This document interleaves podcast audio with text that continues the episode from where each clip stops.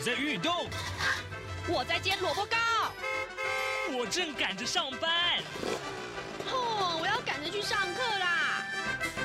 这个时候，我们都在听夏志平制作主持的《早安台湾》。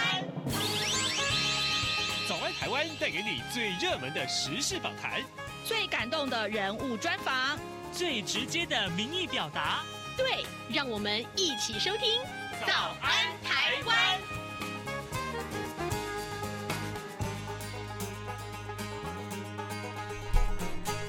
早安台湾，我是夏志平。今天是二零二三年的十一月二十号，星期一。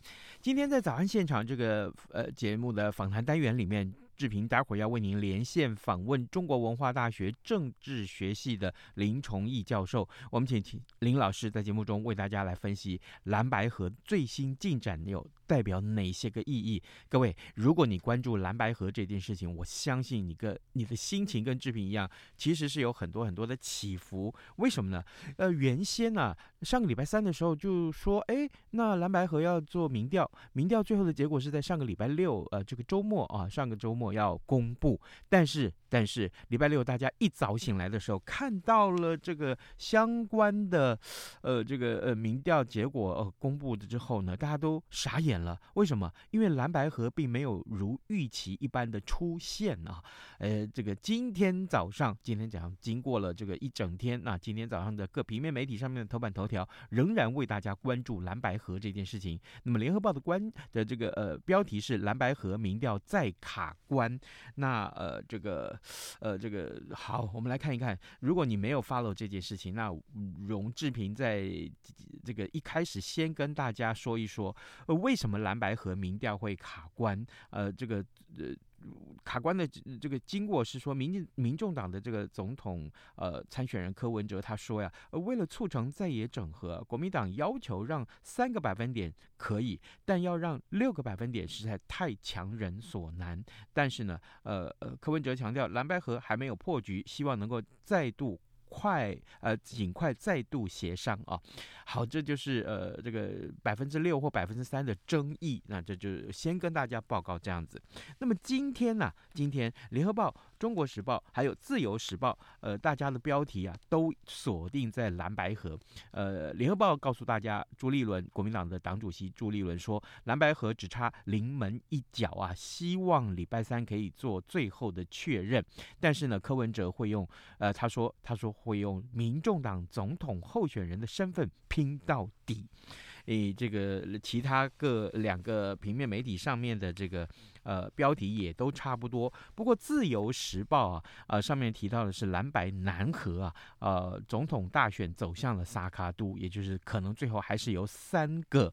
啊，这个候选人来竞选，呃，我们来看看《自由时报》的内文。二零二四大选只剩五十四天，蓝白合仍然因为民调认定而卡关。民众党的总统参选人柯文哲昨天在新北市造势的时候喊出来，会继续用台湾民众党总统候选人的身份拼战到底。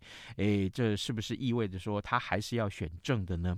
那么，国民党的总统参选人侯友谊稍晚也回应说。尊重啊啊，给阿兰嘎里耶喽，走自己的路啊，走到底。蓝白河走向破局的态势了。那么，呃，跟民众党的、民进党的这个总统参选人赖清德的这萨卡都的这个呃态势已然成型。好，这就是我们看到大家也许去关注这个话题。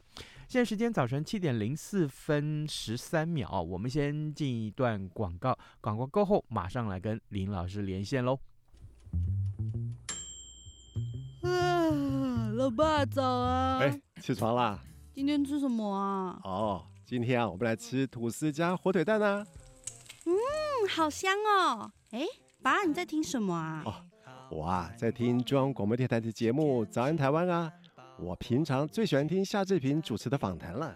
哦，这个节目都在讲什么啊？新闻跟热门时事话题啊。哎，还有啊，报新闻而已哦，好无聊哦。哎哎，耐心听我说完嘛。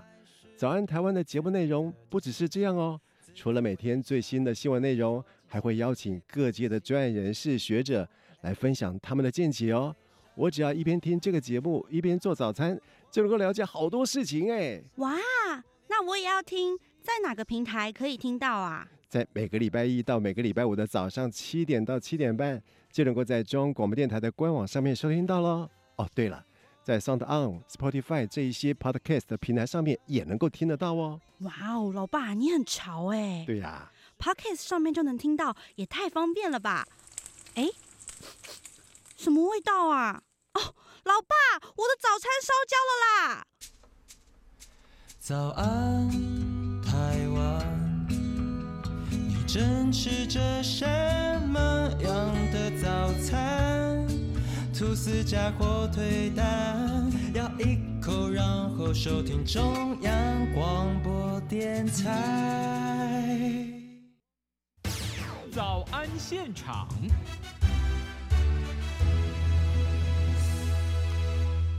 这里是中央广播电台台湾之音，您所收听的节目是《早安台湾》，我是夏志平。此刻时间早上七点零六分十三秒啊，各位，呃，两天前，也就是上个礼拜六的上午啊，啊，这个礼拜六的上午，那么马英九基金会公布了民调的结果，也就是蓝白和六点声明所依据的这个会诊结果。本来大家是预期说，诶，侯柯配应该会成型了吧？没有想到，真的是没有这个不如预期哈，啊、这个刚刚志平在一开始的时候也跟大家报告了，啊、呃，争议点就在到底是要让百分之三还百分之六啊，呃呃，应该说是呃三个百分点或六个百分点。那民调专家其实在会议前一晚呢、经过五个小时马拉松的讨论，两党对误差范围认知是不一样的，形成了这个侯科五比一跟三比三的差别，所以民众党他是。呃，拒绝签字的。那柯文哲说啊，呃，国民党要他让六个百分点啊、形同是弃械投降，没有办法跟这个支持者交代的。如果说侯友谊要被这个让六个百分点才能够赢的话，那就算赢了也没有办法赢得大选，因为民进党总统参选人赖清德连零点零零零。一个百分点都不会让，于是乎，于是乎，整个周末我们看到就是蓝白合依然是卡关，这也是今天各平面媒体上面的呃很重要的一个标题。好，此刻呢，来我们就为您连线中国大呃中国文化大学政治学系林崇义教授，我们请林老师来带来他对蓝白合议题的观察哦。老师早安，哎，大家各位听众早安，那个。志平，您早安。是，谢谢老师，辛苦老师了。哎、这个礼拜六、礼拜天，我们一起关注这件事情，事实上真的有点累哈。老师，我想先请教您，其实啊，蓝白河目前来看，其实是暂时，也就是卡关了。那支持者会觉得还是保持乐观的态度。那我想先请教您，呃，对于呃这个支持者的呃这个呃来讲。目前这个态势，那朱立伦说要到呃二十二号，也就是礼拜三，今天礼拜一嘛啊，到礼拜三一定要有一个结果。您对于接下来这两天的这个协调，会乐观吗？这样子哈，我对于，因为我想上个礼拜啊，整个台湾的媒体啊，各方面啊，都在讨论这个所谓的蓝白配啊。嗯还是蓝白合，我先从这里谈起了啊，因为他这个两党协商的这个共识啊，啊，这个共识里面呢，没有把，我是觉得，它是主要的是在呃这个呃里面有一点讲到是蓝白配的啊，所谓哈蓝白配后啊，第如像共识中蓝白配后两党。啊，共同组成竞选委员会哈，全力辅选总统、副总统候选人及两党，呃，推荐之立法委员候选人不分区政党票由各党啊各自努力啊。这第五项，所以我想，如果是蓝白合的话，哦，那既然合作，就有可能合作不成的的可能性在了。嗯，所以一般应该想先讲蓝白合有合作。才能再谈那个蓝白配啊，配是有啊，即使我个人的看法，即使今天有合作了，要再配啊，啊，要配是有结婚的意思啊，啊，这是结合结婚的意思啊，啊，一般来讲呢，这是要门当户对啊，那而且必须两两者啊都有心有愿的啊，但是那个两者之间呢，这个如果要结婚的话，是不是门当户对？那这个。这个民国民党跟那个民众党是不是有大小党的这个之分呢？哈，而且两党之间的那个是有贫富的这个悬殊的味道在里面的。哦，那这个如果夫妻结婚的话，这个贫富悬殊太大，是不是会也有问题的哈？啊，所以这个如果用在实际的这个呃选举上面呢？哦，未来发生的问题应该很大了啊，比如说这个呃选举总统的呃候选选举总统的的这个在候选的在选举的时候，这个花钱呢、啊、是由大党来花还是由小党来花哈？啊，相关的动员造势运动开销啊，应如何应应呢？啊，这又涉及到未来啊，重令啊这样合作啊，选举胜利之后啊，权力与位置的分配问题呀啊。所以我想这一次蓝白配或是蓝白合啊，哦，可可能呢，这个都有问题的哈，这个要进一步，他们应该说清楚一点的。其实如果要配的话，应该大家不会那么多计较了，嗯，所以应该是和蓝白合哈才会那么计较了，我的看法了哦。那那那那第，所以呢，这个我想呢，这个在这个六项共识里面呢。哦，我们来探讨一些问题啊，哈，嗯，第一个呢，哦，这个由，哦，他第一项呢，由呃马英九前总统、国民党、民进党各推荐一位民调，呃，做统呃那个统计专家，啊、哦，嗯、其实这一个第一项这个就很奇怪了，嗯，哦，那是否已经说明那个马英九总统呢，与国民党、民众党，哦，是是是等值的，啊，用我们。用我们台湾话来讲呢，就是说啊，马英九、国民党、民众党，大家瞧一瞧呢，好像是一样大了。嗯，但是国马英九前总统呢是国民党的啊，那么这样的协商共识呢，就有不公平的出现，甚至矛盾重重的出现了。嗯，哦哦，也就是说，其实这个一个共识里面呢，就是马英九从自己的判断呢，还。是遵从自己的判断呢，还是遵从国民党的党意呢？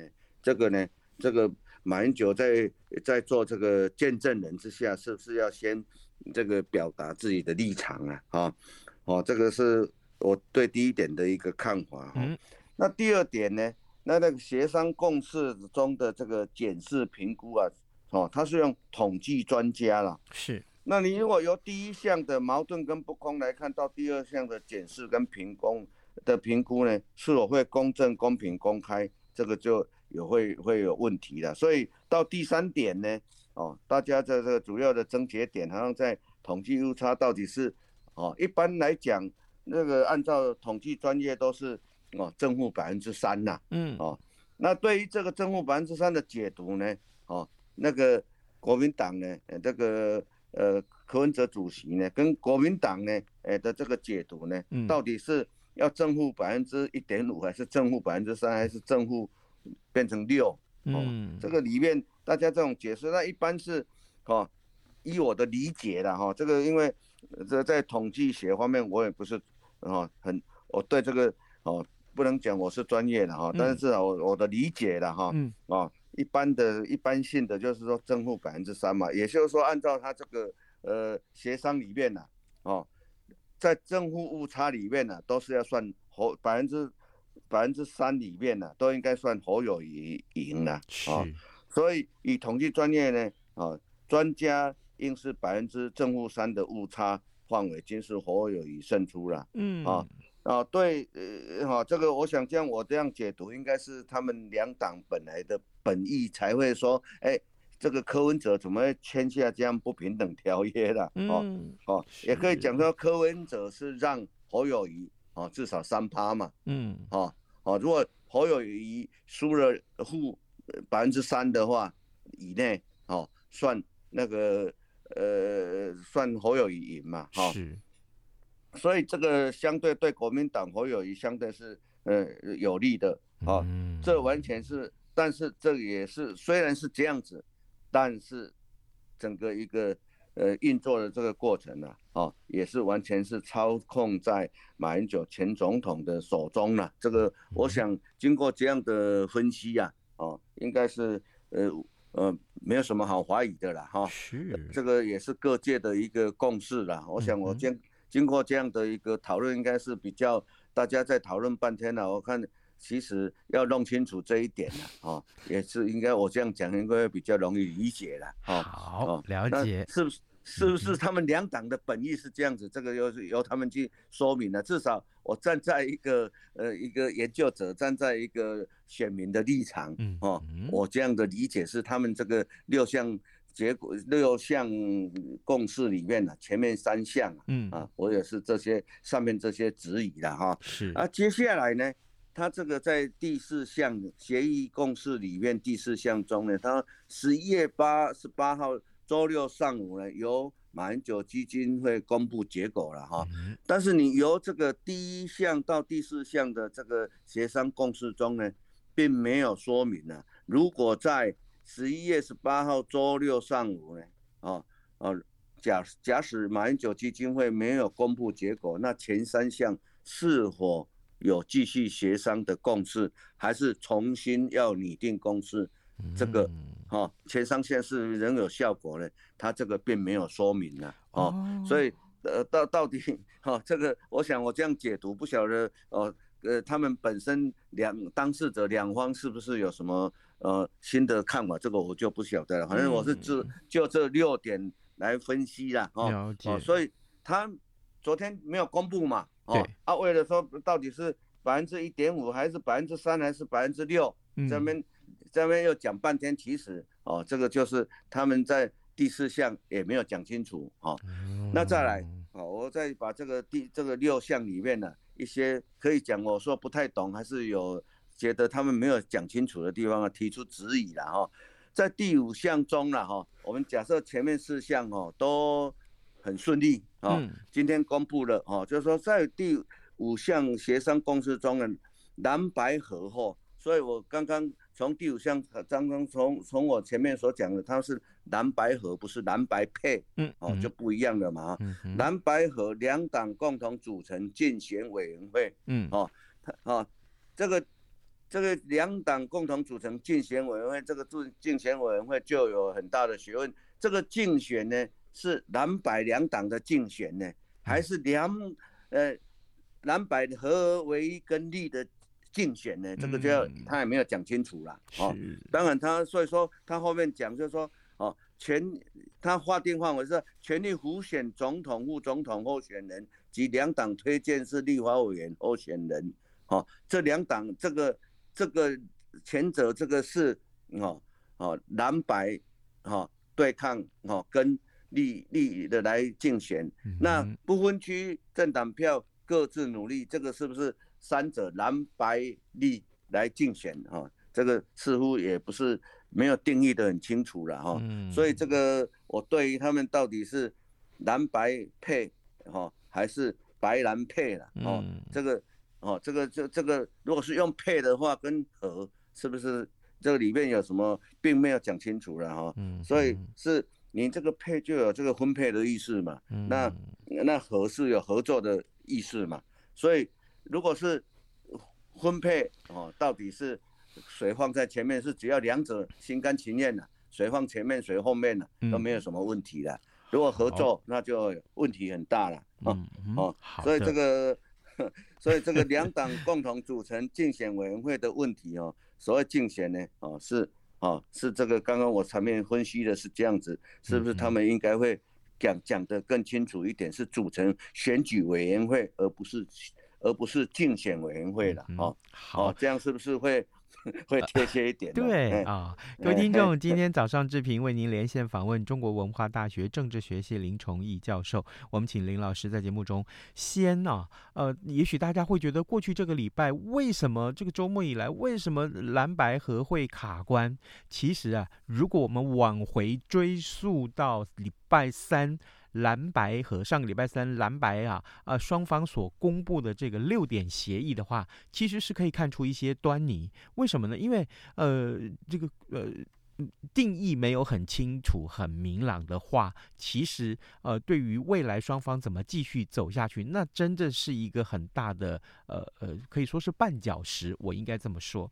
因为呢，呃，这个果然果然啊，在礼拜六的早上啊、公布的这个结果里面，后来柯阵营啊，呃，对于这个、呃、到底是呃数字怎么计算，其实是有这个很大的这个。呃，这个争议点，所以呢，他们没有签字，于是乎就继续卡关，一直到现在。可是，老师，我想继续请教你，呃，往下来推的话，其实就是两个结果嘛，呃，一翻两瞪眼，礼拜三合了啊，就开始配了啊，这是一个。那呃，大家都会问说，一加一会不会大于二？啊，这是我们长久以来在探讨这个问题。我不管是访问哪一位学者，我都问这个问题。这是第一个问题。第二个，假定蓝白不合的话，是不是接下来就会产生弃保？因为变成萨卡都了嘛？那会不会要弃保？我请问你，后来是要弃谁保谁？哎呀，这两个问题大在问，老师。这呃这个问题呢，哦，我还是再先回溯一下哈。嗯。他这个两党共同组成这个。竞选人会再把它说明一下好了。嗯哼。啊，如果是啊蓝白的竞选竞争选举，如果说说他们这个将来这个所谓的竞选委员会是蓝白互相争的话呢，嗯，那怎么来全力辅选总统、副总统的这个候选人的问题呢？啊，本身就里面就是两党在争的，哪有总统可以可以配合啊？立立委各政党各自政党的票自己争取，这里面就。矛盾重重了嘛，哈、嗯，哦，那到底啊，从里面他这些的这种共识的结果里面呢，哦，你说要一加一会等于二还是大于二？呢，这个我的看法呢，嗯，哦，这是要经过选民的这个评估啦。那我个人呢，哦，经过如果他如果这样推推的算很顺利，哦，我还是非常赞成这个。哦，宋楚瑜我们的政治前辈啊，啊、哦，虽然他选了几次啊，当然都失败了哈、哦，应该他失败中也很得出了经验呐，哦，这个就是说你两党合作还是两党配合的话，一定要提出可以让选民感动的政见呐、才会有一大一大于二还是一大一等于二的这样的效果出来啊，所以提出那个。好，未来发展的这个愿景，国家发展的愿景，这样的一个呃政策啊，是非常重要的了。哦，嗯、所以如果照蓝白这样的状况继续下去啊，哦，这昨天又没有公布了，这样好像在玩弄选民的这种感觉。哦，哦，这样这样，我想要一大一大于二，哦，甚至一大一等于二，这个都难的啊。这两个情况排除之后，当然。可能一大一会多一点点的，但是多多少这个就是选民的看法了。嗯啊，最后我是再从他的这个协商共识的第六点来谈哈，是哦，是来来加强我前面哦那个加强我前面所假设那个说一大一不会呃等于二或大于二的这种看法了哈。他在第六项说两党协商共识中的第六项哈，嗯啊啊这个。这这一项呢，也是这个我们柯文哲先生在媒体上呢，哦讲的这样说，他坚持好像这是他伟大的发现的啊。那我把这个再讲一下哈，就是说在马总统的这个见见证下哈，国民党及民众党承诺为台湾第三波民主改革建立典范，必须成立联联合政府了啊。除了国防、外交、两岸由总统决定。其余部会原则上依政党立委呃席次分配哦，民众党啊主责监督制衡，国民党主责建设哦，他共识是这样写的了哈。那这个呢，哦，在在马英九见证下，两党的这个承诺啊，这个承诺呢，这个其实有前面那些不公平的这种矛盾跟不公的这种里面呢，这种承诺就会打问号了，而且再来。为台湾第三波民主改革建立典范，那当然谁都希望台湾未来的这个民主改革呢，能够有更深化啊，更发展的更好。但是一定要建立，必须建立联合政府嘛。所以这两者呢，哦，没有绝对的关系啦。哦哦，呃，必须一定吼，他们好像在今天好像想出这个联合共天大的发明啊，其实呢，这个在。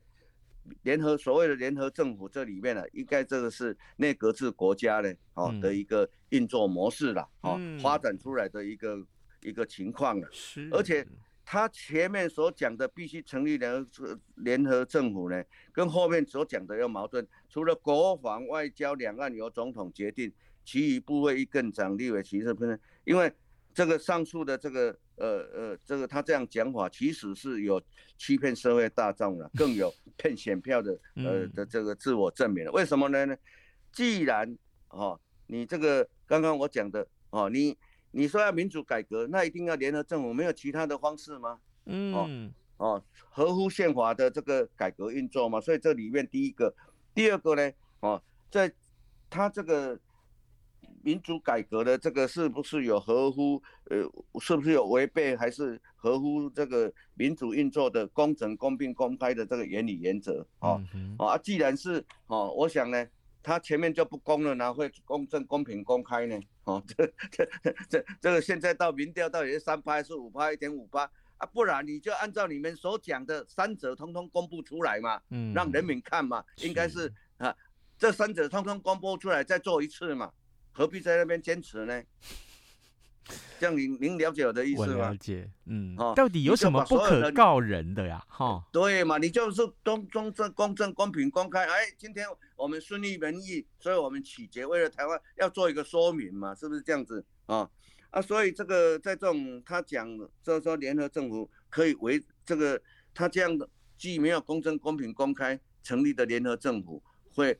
会对民主有改革有帮助吗？所以，而且呢，在实质运作上，总统如果与各会各部会的这个权力分配呢，如果有冲突而且矛盾的时候怎么处理，他也没有讲啊。哦，所以既然啊，总统决定国防、外交、两岸，那么假如总统跟这这三个事务跟牵涉到各部会首长啊的问题的时候，是总统决定还是部会首长决定，还是政党决定？这个权力的如何划分呢？哦，没有讲清楚。哦，部会首长是听命总统或是政党，还是听命哦？立法院分配席次选他出来的这个这个立法委员的这个一个呃的决议啊？这个呢？哦哦，所以同时呢，他这样的运作下，全民应该如何来判定权责的归属问题？你怎么这个人民如果认为这个部长好？不好，换下来是要换，呃，那个决定他那个政党，还是由另外一个政党来决定啊？这所以这个联合政府里面呢，是有换政府的机制在里面。